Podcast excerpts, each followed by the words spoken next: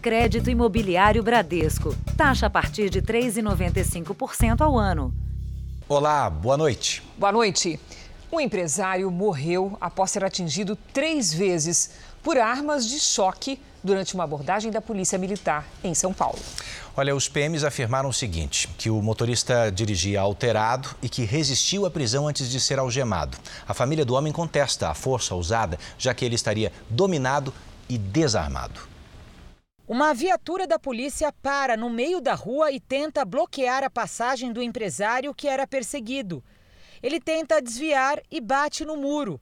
Logo atrás, chegam mais oito viaturas. São pelo menos 18 PMs envolvidos na ocorrência. Mateus de Oliveira dirigia este veículo de luxo branco. O empresário estava sozinho no carro. Os policiais disseram no boletim de ocorrência que ele não acatou várias ordens de parada durante mais de uma hora de perseguição. E que depois da batida, quando foi cercado, saiu descontrolado e reagiu à abordagem. Na delegacia, os PMs alegaram que primeiro um policial tentou algemar Mateus, mas não conseguiu.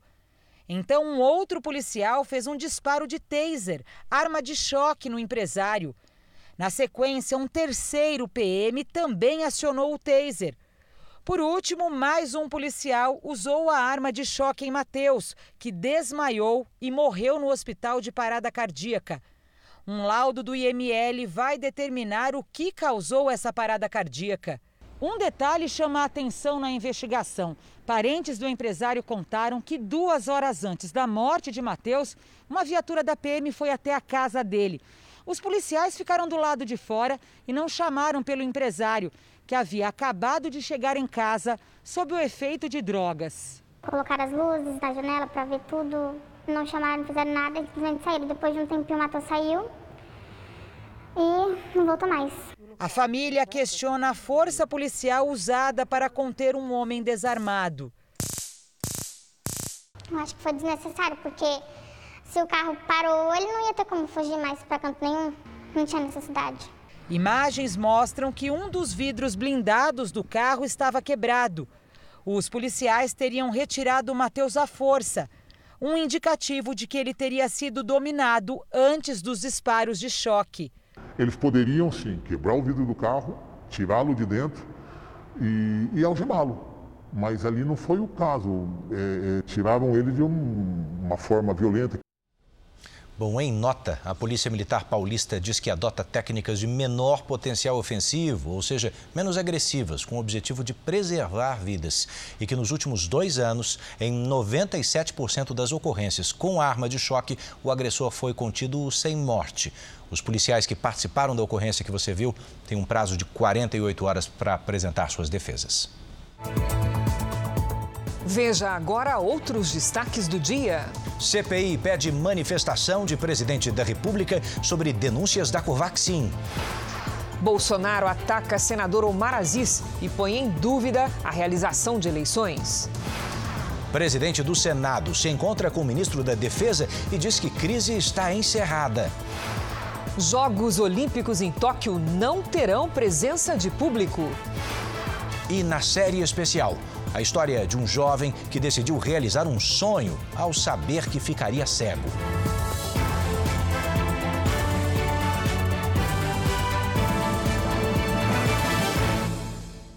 Oferecimento crédito imobiliário Bradesco. Taxa a partir de 3,95% ao ano.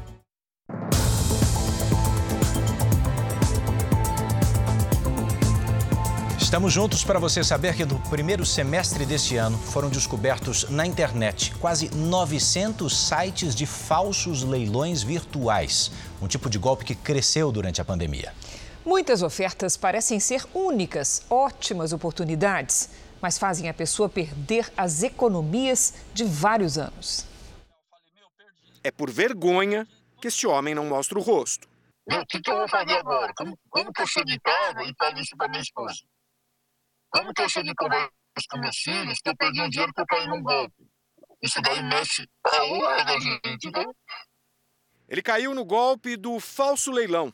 Arrematou quatro motos por 27 mil reais. O valor de mercado é de mais de 100 mil reais. Não recebeu as motos, nem recuperou a poupança de 16 anos de trabalho como caminhoneiro. Eu estava pensando no meu futuro e infelizmente me dei mal. A compra foi pela internet, um suposto leilão virtual. Numa busca, constatamos que a empresa, com endereço de Anápolis, em Goiás, está permanentemente fechada. O site está no ar, o telefone fixo existe, mas as três opções que eles dão sempre caem numa caixa postal. Eu vou tentar agora o celular deles, que eles deixam um telefone aqui celular. Sua chamada está sendo encaminhada para a caixa postal e estará sujeita a cobrança. Nem o telefone fixo, nem o celular atendem. Então, a estratégia aqui é o seguinte: eles fazem você se cadastrar no site, você põe todas as suas informações e aí eles entram em contato com você. Esse tipo de golpe é antigo, mas se multiplicou durante a pandemia. No primeiro semestre de 2020, foram identificados pela Associação da Leiloaria Oficial do Brasil 429 sites falsos. No segundo, 472. E só nos primeiros seis meses deste ano foram 882, quase o dobro do semestre anterior. Dois cuidados básicos, dificilmente você vai cair num golpe. É você verificar o nome do leiloeiro, consultar na junta comercial do estado, onde aquele leiloeiro está matriculado, e nunca depositar o valor da compra em um nome que não seja do leiloeiro oficial. Outras dicas importantes são: desconfie de ofertas milagrosas com preços muito abaixo do mercado. Antes de pagar, verifique o objeto leiloado pessoalmente e não tenha pressa. Os golpistas querem fechar o negócio rapidamente. Então, tem que tomar muito cuidado mesmo, porque uma vez que você transferir o valor, a chance de você ter esse dinheiro de volta é praticamente inexistente. Um investidor brasileiro foi preso em Portugal, suspeito de aplicar golpes financeiros. Ele estava curtindo a vida quando foi identificado por causa de uma foto. Nessa foto, ele aparece ao lado de uma taça de um campeonato de futebol europeu.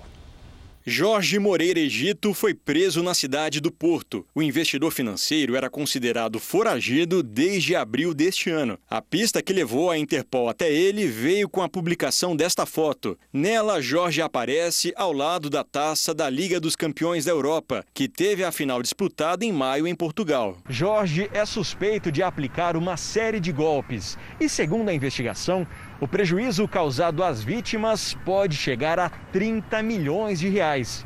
Entre os crimes que ele teria cometido estão operações de compra e venda de ações, sem repasse dos lucros para os clientes, lavagem de dinheiro e falsificação de documentos. Em Minas Gerais, pelo menos 20 pessoas podem ter sido enganadas. Este empresário, que não quer ser identificado, transferiu 150 mil reais para a conta do investidor e depois ficou sem o dinheiro. Nós fomos à casa dele, conhecemos lá os equipamentos de trabalho dele, teve uma artimanha, uma lábia e conseguiu fazer a gente fazer esse investimento com ele. Este advogado representa três vítimas. Ele afirma que Jorge deu um prejuízo de 9 milhões de reais a uma das clientes. Ela dispôs de algum patrimônio que ela tinha, tá? que eram imóveis, carros e investimentos, e passou esses, é, esses bens para esse suposto estelionatário para que ele fizesse esses investimentos. O patrimônio de toda uma vida foi perdido é, em, nesse golpe que ele aplicou com ela. Não houve, em momento algum, a intenção de dar prejuízo. As pessoas conheciam o risco e, em determinado momento, ele perdeu o dinheiro tanto dessas pessoas quanto recursos próprios. Ainda não há previsão para a data de extradição de Jorge para o Brasil. A cidade de Santos começou a revacinar hoje pessoas que receberam a segunda dose do imunizante da AstraZeneca Oxford, que estava vencida. Um levantamento feito pela prefeitura mostra que 360 vacinas foram aplicadas fora do prazo de validade. Hoje, quase 200 profissionais da saúde receberam uma terceira dose de vacina contra a Covid-19 em três hospitais públicos de Santos. São médicos, enfermeiros, recepcionistas, seguranças. Amanhã a revacinação continua. A Prefeitura de Santos enviou 360 doses para corrigir o esquema vacinal de funcionários que tomaram doses vencidas da vacina Oxford AstraZeneca entre 15 de abril e 5 de maio. O lote distribuído pela Prefeitura no dia 26 de janeiro venceu em 14 de abril. A partir do momento que a Prefeitura distribui para o hospital, ou o, o hospital particular ou o público, eles serão responsáveis pelo armazenamento e pela aplicação das doses. A prefeitura só distribui, depois é com eles. O erro ocorreu na aplicação da segunda dose, três meses após a primeira. Os funcionários estão sendo monitorados e não foram registrados problemas de saúde relacionados à dose vencida. No Rio de Janeiro, a Prefeitura de Nilópolis confirmou que 210 pessoas também receberam doses vencidas no município. A revacinação começou na terça-feira. A Fiocruz vai analisar dados da vacina AstraZeneca Oxford que foram produzidos pelo Instituto Serum na Índia para verificar se a duração da eficácia pode ser maior do que a data de validade registrada nos lotes. Os estudos foram solicitados pelo Programa Nacional de Imunização, que a partir dos resultados vai definir se haverá necessidade de revacinação para quem tomou doses vencidas. Pela primeira vez nesse ano, os anúncios, os números, na verdade, de incidência e de mortalidade da Covid-19 não subiram em nenhum estado do país. A informação é do Observatório da Fiocruz. Vamos então aos números de hoje da pandemia. Segundo o Ministério da Saúde, o país tem 18 milhões 962 mil 762 casos de Covid-19. Hoje são mais de 530 mil mortos. Foram 1.639 registros de morte só nas últimas 24 horas. Também entre ontem e hoje, mais de 70 mil pessoas se recuperaram. Bom, no total, já são mais de 17 milhões e 400 mil pacientes curados. E neste instante, mais de 1 milhão de pessoas, quase 2 milhões, ou melhor, 1 milhão e 9 mil pessoas seguem em acompanhamento. Olha aqui, a Prefeitura de São Paulo está aguardando o resultado de exames para confirmar se a mulher do primeiro caso da variante Delta na capital também foi infectada. A repórter Giovana Rizardo tem aqui os detalhes. Giovana, boa noite para você. Oi, Edu, boa noite para você, boa noite a todos. A conclusão do exame deve sair na semana que vem, de acordo com a Prefeitura, que também analisa outras 30 pessoas que tiveram contato direto e indireto com esta família. Na segunda-feira, a capital paulista confirmou o primeiro caso da variante Delta, que surgiu na Índia e é mais contagiosa em relação a outras cepas. É um homem de 45 anos que não tem histórico de viagem, não viajou para fora do país. Ele está em monitoramento pela Secretaria de Saúde aqui da cidade, assim como a esposa dele, o filho e o enteado. Ainda de acordo com a prefeitura, se outros casos forem confirmados da variante Delta, isso quer dizer que aqui tem uma transmissão comunitária, ou seja, que o vírus já circula na cidade e não mais em outros estados apenas. Além disso, Edu, a identificação das variantes acontece pelo monitoramento genético, pela análise genética desses vírus para saber qual a origem do vírus. O Ministério da Saúde já registrou até agora 15 casos da variante Delta e duas mortes. Edu e Cris. Por isso a importância da antecipação da segunda dose. Obrigado, Giovana. Ainda sobre esse assunto, só que nos Estados Unidos, os casos de Covid voltaram a subir. As autoridades acreditam que a variante Delta se espalhou rapidamente pelo país. Em todas as áreas com baixo índice de vacinação, aumentaram os casos, as hospitalizações e as mortes por Covid-19. Os dados foram revelados hoje pelo Centro de Controle e Prevenção de Doenças, o CDC. As novas infecções subiram 11% na semana passada. 93% dos registros são de regiões com taxa de vacinação inferior a 40%. É o caso de 13 dos 50 estados americanos, mais três territórios administrados pelos Estados Unidos. Ainda segundo o CDC, mais de 9 em cada 10 americanos que morreram de Covid em junho não foram vacinados. Diante da ameaça de um novo surto de Covid-19, a Casa Branca anunciou que vai enviar equipes especiais para os pontos mais críticos dos Estados Unidos, na tentativa de ampliar a vacinação e combater a variante Delta, mais contagiosa e potencialmente mais letal que as demais. Ela já é responsável por mais de 51% dos novos casos aqui no país. Autoridades do Haiti confirmaram hoje que prenderam mais suspeitos pela morte do presidente do país, Jovenel Moise. Entre os seis detidos, até o momento, está um cidadão norte-americano. Enquanto uma nova eleição não decide, o primeiro-ministro interino, Claude Joseph, vai assumir por enquanto. A decisão foi aprovada pela enviada especial da ONU. E a Casa Branca pediu novas eleições ainda este ano. A polícia do Haiti informou que, apesar da captura de suspeitos, a corporação ainda trabalha para pegar o mandante do assassinato. Quatro dos supostos executores foram mortos na noite de ontem. A primeira-dama Martine Mose, baleada do ataque, segue tratamento nos Estados Unidos. O quadro é estável. Você vai ver a seguir a queda de uma caixa d'água. Abala a estrutura de casas e deixa uma pessoa gravemente ferida. E na série especial, com a ajuda da mãe, um jovem decide fazer o que mais gosta antes de ficar cego.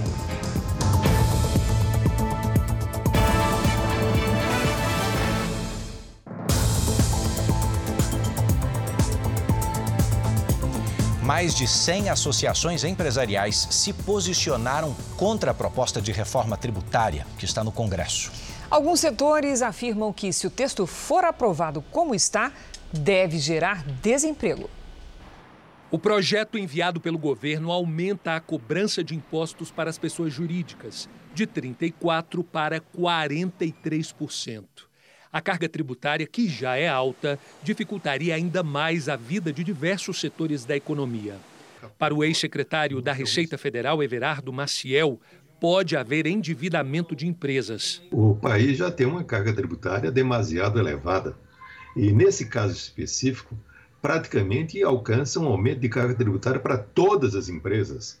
Há uma redução, é verdade, para algum grupo de pessoas físicas, mas essa redução não ultrapassa mais que R$ 7,50 por mês, que não dá para comprar um quilo de pão francês. O presidente nacional da Central Brasileira do Setor de Serviços prevê redução no número de postos de trabalho. Nós não temos margem para suportar. O setor de serviços trabalha com margens pequenas e há muito tempo, diminuindo a cada vez mais. Então não temos como suportar. Tem que ter um repasse e o mercado não aceita, assim como o dinheiro não aceita desaforo. O projeto foi enviado pelo governo aqui para o Congresso no mês passado. São 68 artigos que, segundo uma estimativa do Planalto, podem aumentar a arrecadação em cerca de 100 bilhões de reais.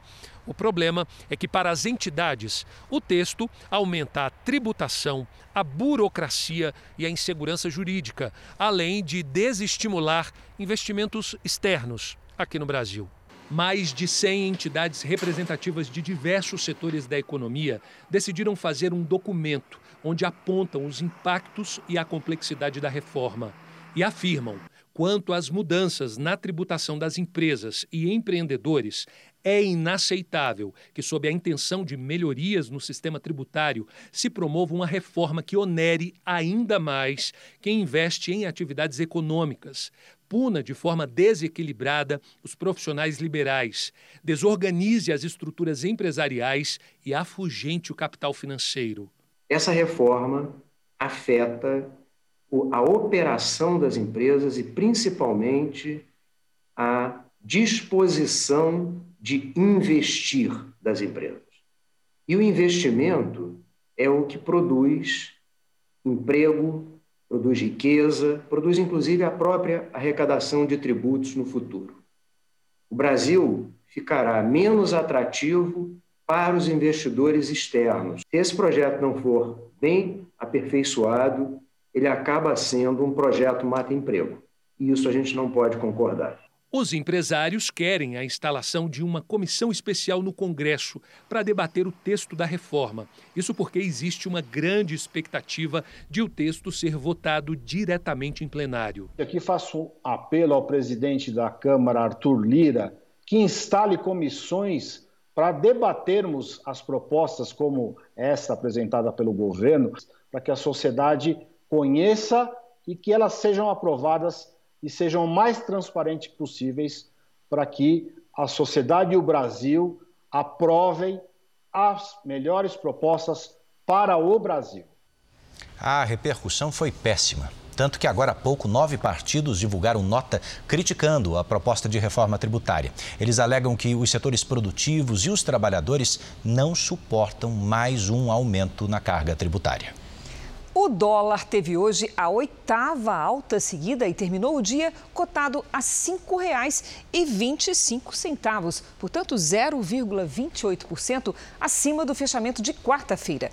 A elevação perdeu força, mas aconteceu mesmo com uma intervenção do Banco Central. O Ibovespa, o principal índice da Bolsa de Valores de São Paulo, encerrou o dia em queda de 1,25%. Especialistas explicam a piora nos indicadores de duas maneiras. Uma delas, a instabilidade política no Brasil, a outra é um maior conservadorismo, prevenção dos investidores estrangeiros que, neste momento, evitam os mercados emergentes. E a inflação desacelerou em junho. O Índice Nacional de Preços ao Consumidor Amplo ficou em 0,53%. Para efeito de comparação, o número do mês anterior, maio, havia sido 0,83%. No ano, o IPCA acumula alta de 3,77% e nos últimos 12 meses de 8,35%. Os setores que mais impactaram a inflação foram habitação, alimentação e transportes. Veja a seguir: ônibus que levava atletas fica sem freios e tomba no Paraná. E na nossa série especial, o jovem que descobriu na cegueira iminente um impulso para o esporte.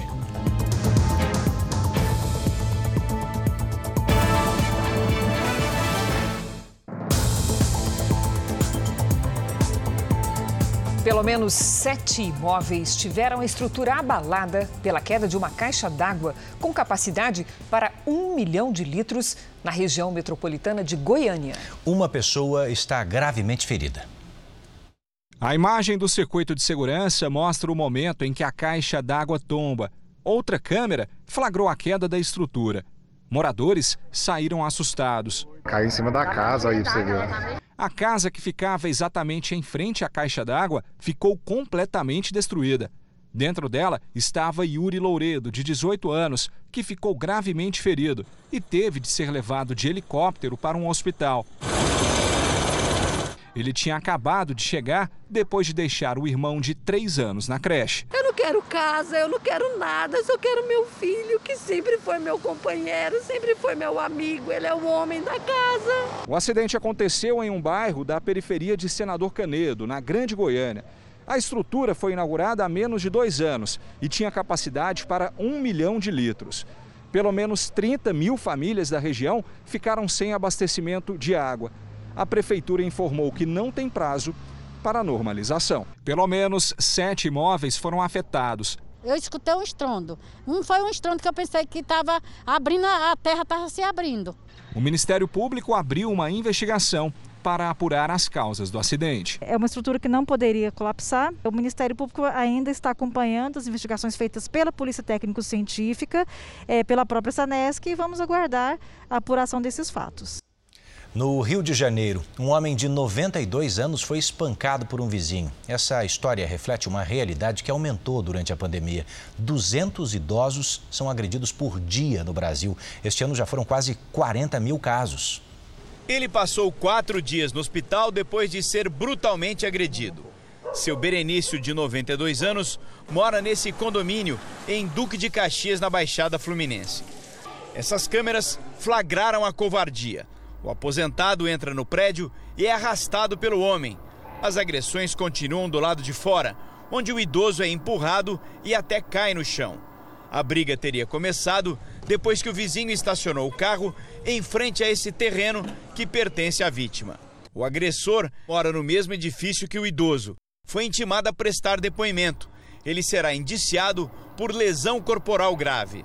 Dados da Ouvidoria Nacional dos Direitos Humanos revelam que nos primeiros seis meses deste ano, pelo menos 200 brasileiros acima de 60 anos de idade foram agredidos no país. O Rio de Janeiro está em segundo lugar nesse ranking, com 15% das denúncias. O estado de São Paulo lidera os casos de violência. São agressões como essa. Em plena pandemia, essa aposentada pediu para que a vizinha usasse a máscara de proteção nas áreas comuns do condomínio.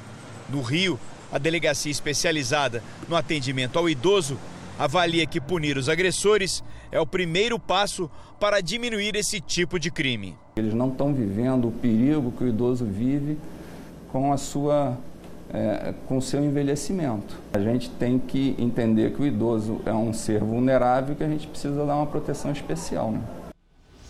Enquanto isso, em Porto Alegre, o que a princípio parecia um acidente de trânsito, depois se confirmou uma tentativa de feminicídio.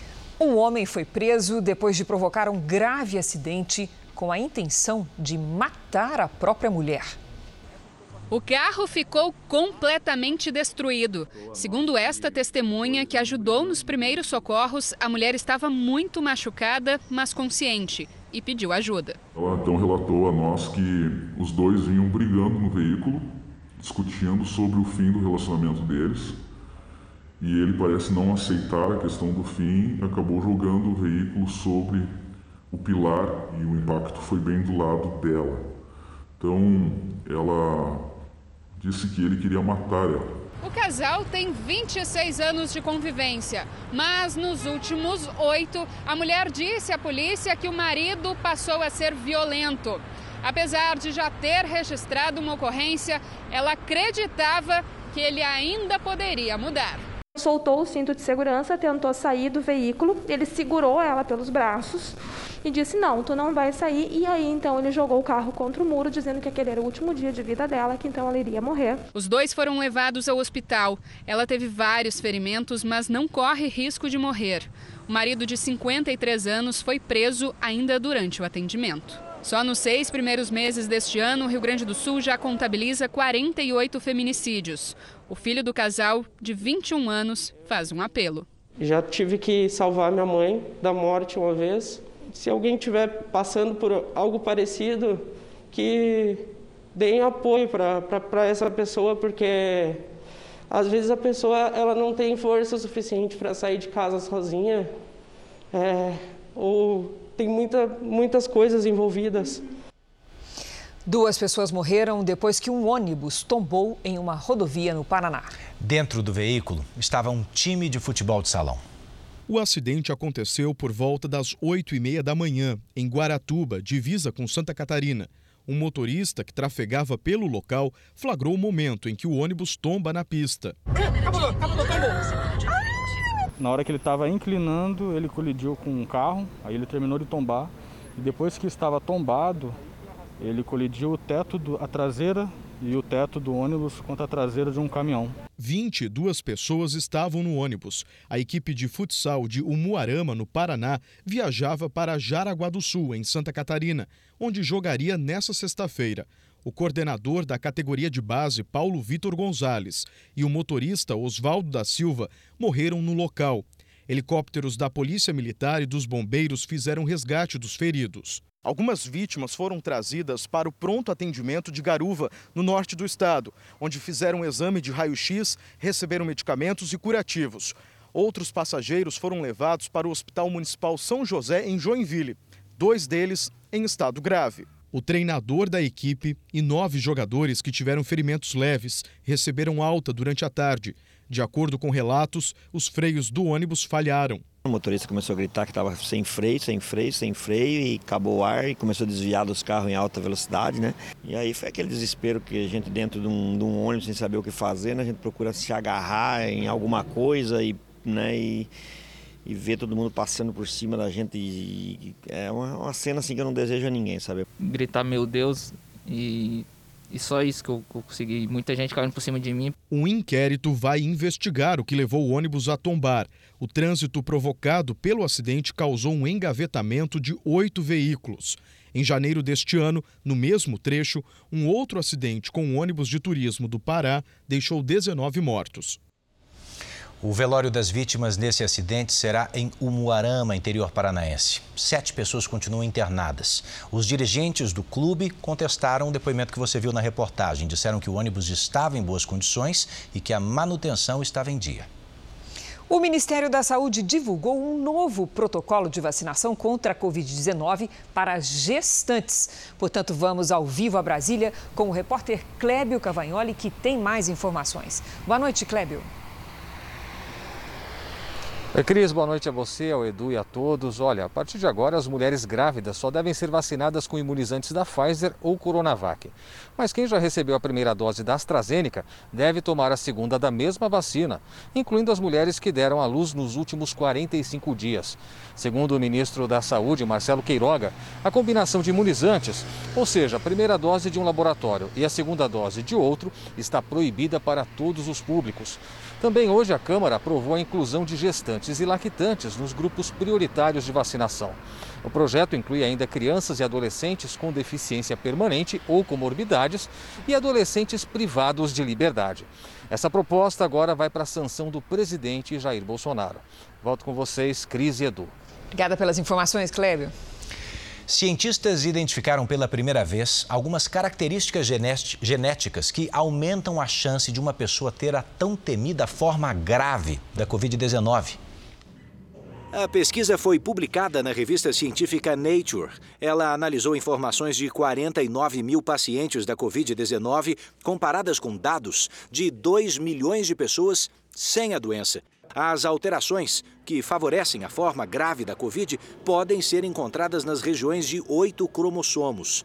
Cada ser humano tem 46 cromossomos. O estudo pode ajudar, então, a descobrir as pessoas mais vulneráveis à doença e favorecer a criação de remédios mais eficientes. O Instituto do Coração do Hospital das Clínicas, que fica em São Paulo, contribuiu com a pesquisa, fornecendo material genético de 800 brasileiros infectados com a Covid-19. Esse estudo está na fase final, nós estamos agora completando a análise, mas agora com uma lente bem focada nessa questão genética brasileira. Mas agora que a gente quer ver, eventualmente, se até aparece alguma coisa que é única ou particular aqui. Jornal da Record atualiza agora o andamento da vacinação em todo o país. Somadas as aplicações da primeira e segunda doses, mais de 1 milhão 638 mil pessoas receberam a vacina contra o coronavírus nas últimas 24 horas. Hoje, o Brasil tem mais de 81 milhões 750 mil vacinados com a primeira dose e mais de 29 milhões 314 mil pessoas completaram a imunização, 13,84% dos brasileiros.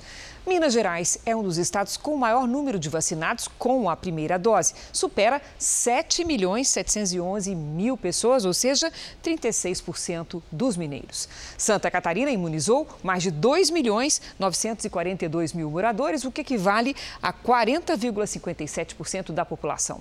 No estado de Pernambuco, mais de 34% dos moradores receberam a vacina, o que significa mais de 3 milhões 102 mil pessoas. E no nosso portal r7.com você pode acompanhar a situação de todos os estados no mapa interativo.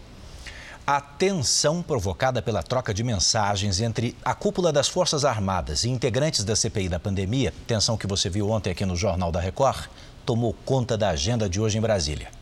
O dia em Brasília já começou com clima carregado com as declarações do presidente Jair Bolsonaro, que criticou o presidente da CPI, Omar Aziz, e rebateu as denúncias de corrupção na compra de vacinas. A Controladoria Geral da União, que tem um ministro na frente dela, faz um pente fino da maioria dos contratos. E depois ainda tem o Tribunal de Contas da União. Como é que você vai fazer uma sacanagem dessa?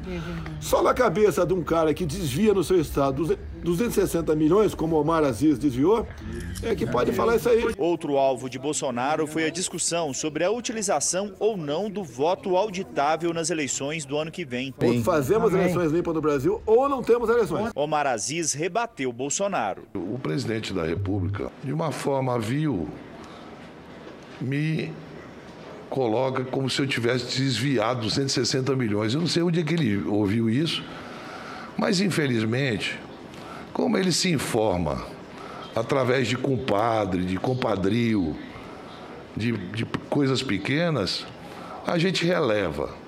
Presidente, eu lhe desafio a procurar um processo que eu seja réu ou denunciado. Dentro das Forças Armadas ainda repercute muito o choque entre Omar Aziz e os militares, depois que uma crítica feita ontem na CPI foi respondida por uma nota dura do Ministério da Defesa, com os comandantes das três forças. Eu apurei com oficiais que o clima era péssimo. Entre as frases ouvidas por mim hoje, abre aspas.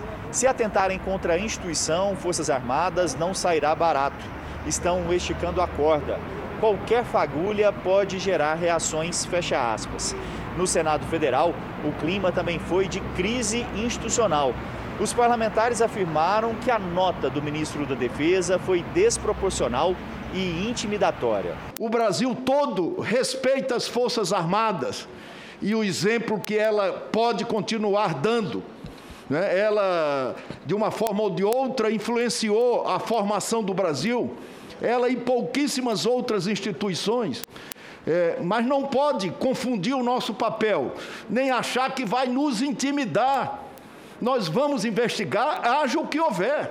Na cúpula do Senado e no Ministério da Defesa, a situação é diferente. O ministro Braga Neto e o presidente do Senado, Rodrigo Pacheco, se reuniram. Após a conversa, Pacheco escreveu: ressaltamos a importância do diálogo e do respeito mútuo entre as instituições. O episódio de ontem, fruto de um mal entendido sobre a fala do colega senador Omar Aziz, presidente da CPI, já foi suficientemente esclarecido e o assunto está encerrado. Pacheco já estava atuando desde ontem para minimizar o mal-estar. Quero aqui, em nome do Senado Federal, render o meu mais profundo respeito às Forças Armadas, ao Exército, à Marinha, à Aeronáutica, cuja previsão constitucional haverá de ser sempre observada por todos nós. O Jornal da Record apurou que no Ministério da Defesa a situação ficou mais calma após a reunião entre o ministro e o presidente do Senado.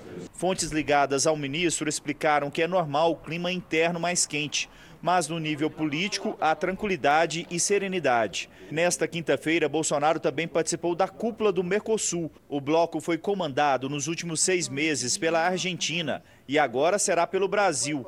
Bolsonaro criticou a falta de avanços. O semestre que se encerrou deixou de corresponder às expectativas e necessidades de modernização do Mercosul devíamos ter apresentado resultados concretos nos dois temas que mais mobilizam nossos esforços recentes: a revisão da tarifa externa comum e a adoção de flexibilidades para as negociações de acordos comerciais com parceiros externos. Em carta ao presidente Bolsonaro, a CPI da pandemia cobrou explicações sobre uma possível irregularidade na compra da vacina Covaxin. A cúpula da CPI enviou uma carta ao presidente Jair Bolsonaro hoje à tarde. Os senadores pedem com urgência que o presidente desminta ou confirme as declarações feitas pelo deputado federal Luiz Miranda. O deputado afirmou à CPI que o líder do governo na Câmara, Ricardo Barros, participava de um esquema de corrupção dentro do Ministério da Saúde envolvendo a compra da vacina Covaxin e que Bolsonaro tinha conhecimento. Os senadores dizem que a cúpula da CPI tomou essa iniciativa porque, desde a declaração de Miranda há 13 dias, o presidente não emite nenhuma manifestação afastando as acusações. E terminam. Rogamos Vossa Excelência que se posicione de maneira clara, cristalina, republicana e institucional. Na tribuna da Câmara, o deputado Ricardo Barros se defendeu e disse que está tentando ir à CPI se explicar. O deputado Luiz Miranda, é, não tenho nenhuma questão com ele, ele fez o que achou que deveria e eu estou procurando a oportunidade de ir à CPI para esclarecer os fatos que envolvem o meu nome. Hoje a CPI ouviu a ex-coordenadora do Programa Nacional de Imunizações, Franciele Fantinato. Ela chegou como investigada e saiu como testemunha, porque no curso do depoimento comprovou aos senadores não ter participação das decisões do Ministério da Saúde apuradas pela comissão. Com isso, as quebras de sigilo dela também foram anuladas. A CPI agora quer reconvocar o ex-secretário executivo do Ministério, Elcio Franco. Franciele disse que Elcio Franco mandou tirar os presos do Plano Nacional de Imunização. É, quem pediu para tirar o grupo de população privada de liberdade foi o Coronel Elcio. Perfeitamente. Coronel Elcio.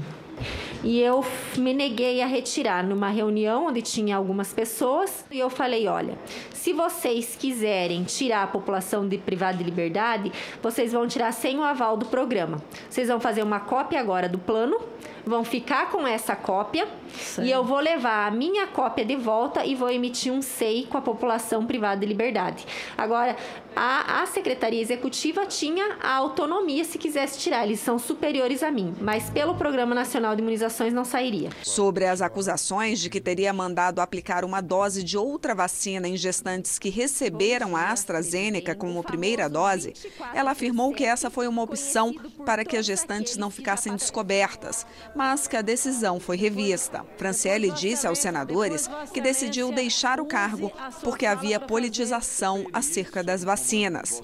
A ex-servidora afirmou que a falta de vacinas e de comunicação atrapalhou o plano de imunização. Sou uma servidora pública federal.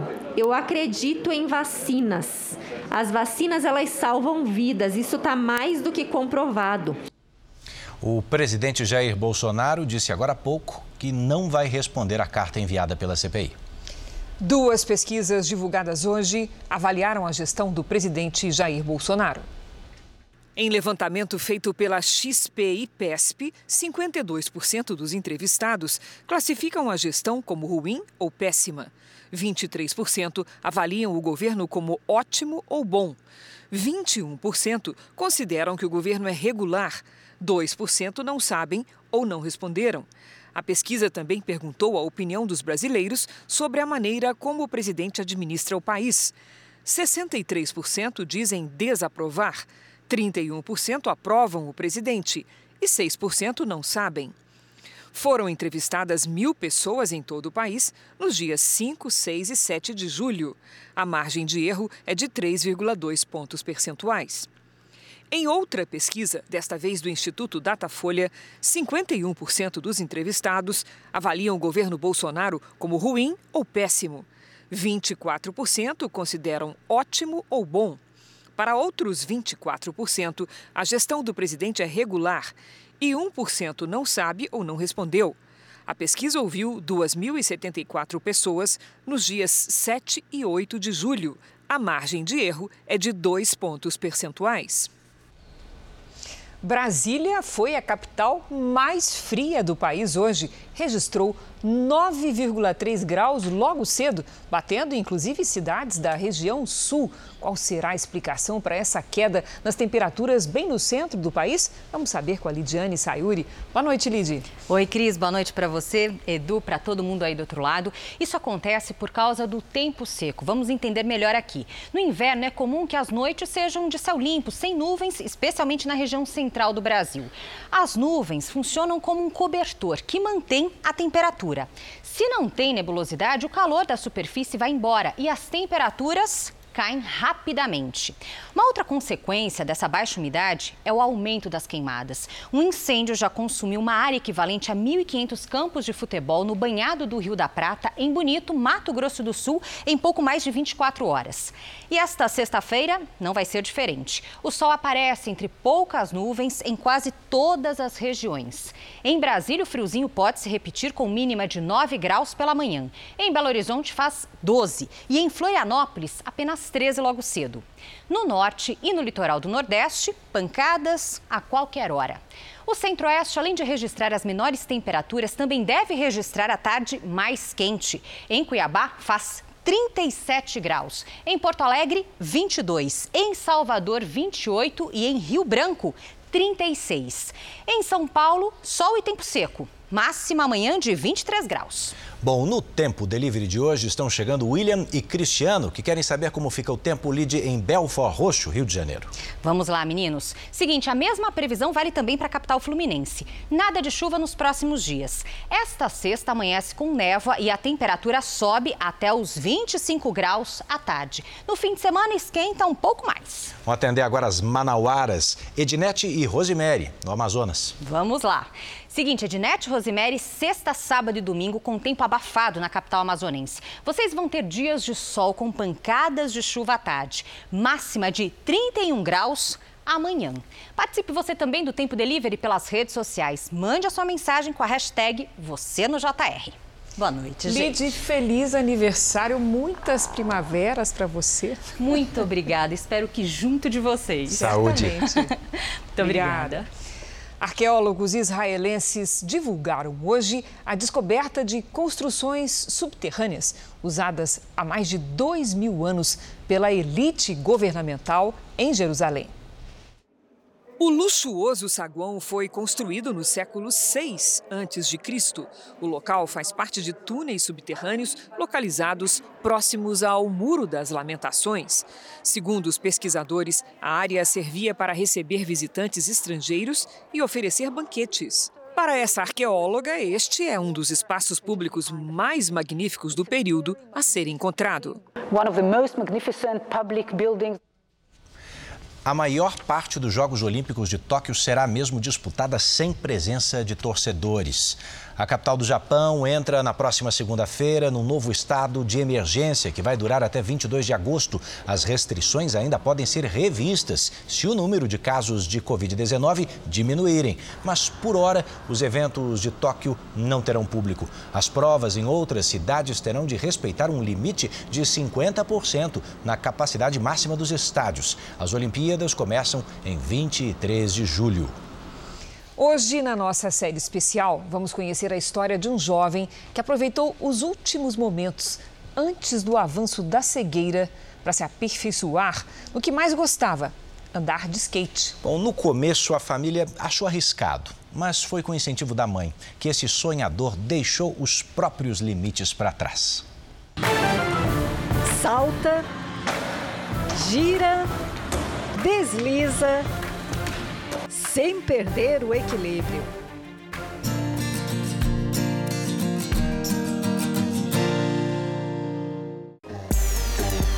Quem mostra as manobras pra gente é Ryusei Ouchi, de 20 anos de idade. Ele é cego, mas isso não impede de fazer o que gosta.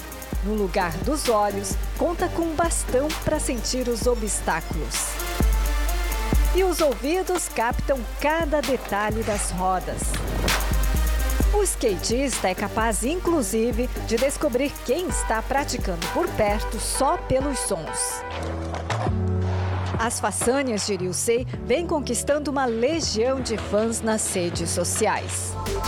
Vocês que gostam de skate, olha esse cara aqui, escreveu um brasileiro. Parabéns, meu amigo, você é uma fonte de inspiração, publicou outro. Tanta repercussão que o jeito foi encontrá-lo pessoalmente. Fizemos uma viagem de uma hora de trem até Tokorozawa, na província de Saitama, a 30 quilômetros de Tóquio. Ryusei veio nos buscar pessoalmente na estação. Para conhecer o lugar onde treina, pegamos um táxi. No caminho, o jovem conta que nasceu em Fukushima e se mudou sozinho para cá há cerca de um ano. O jovem perdeu 95% da visão devido a uma degeneração gradativa na retina. A doença foi descoberta aos seis anos de idade, mas os médicos não conseguiram evitar a cegueira. Quando começou a praticar o skate, Yusei sabia que tinha pouco tempo para aprender as manobras básicas e conseguiu. O skate é igual a qualquer outro usado pelos colegas. Ele próprio cuida da prancha, como mostra esse vídeo. O bastão é super leve, tem 1,42m. Eu tento diferenciar o barulho das coisas com ele, mas é complicado. Tateando com o bastão, ele consegue localizar onde estão os degraus, as rampas, as paredes. Tudo bem, nem sempre sai perfeito. Nada que tire a vontade de se divertir. Para diminuir a margem de erros, Dilcei memoriza a distância com os pés. Decora onde ficam os obstáculos e, quando começa a deslizar, se concentra na sensibilidade do bastão e no som que vem do skate.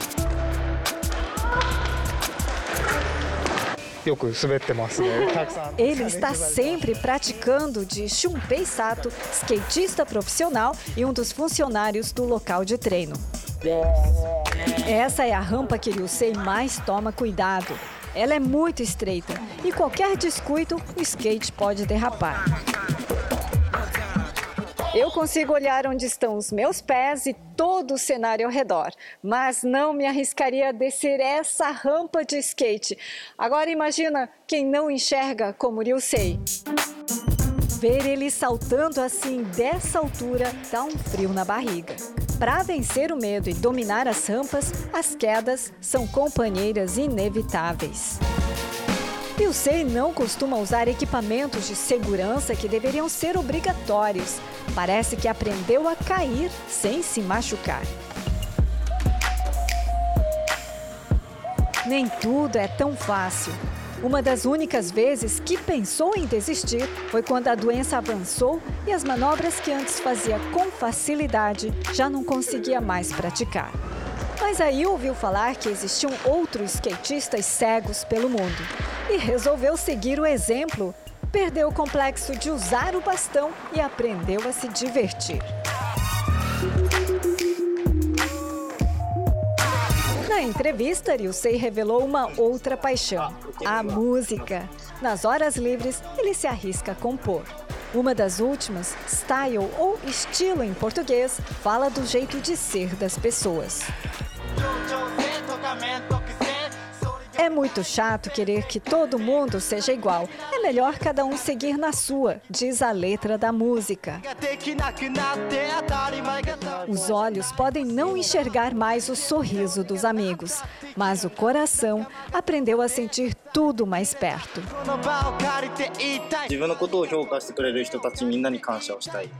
Tem muitas pessoas que me acompanham e me motivam, agradece o skatista.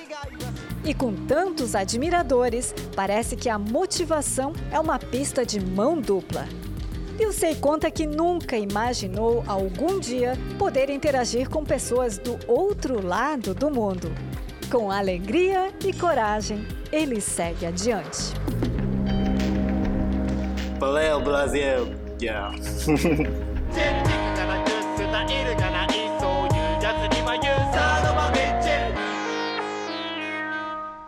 Sensacional. Tem sete vidas.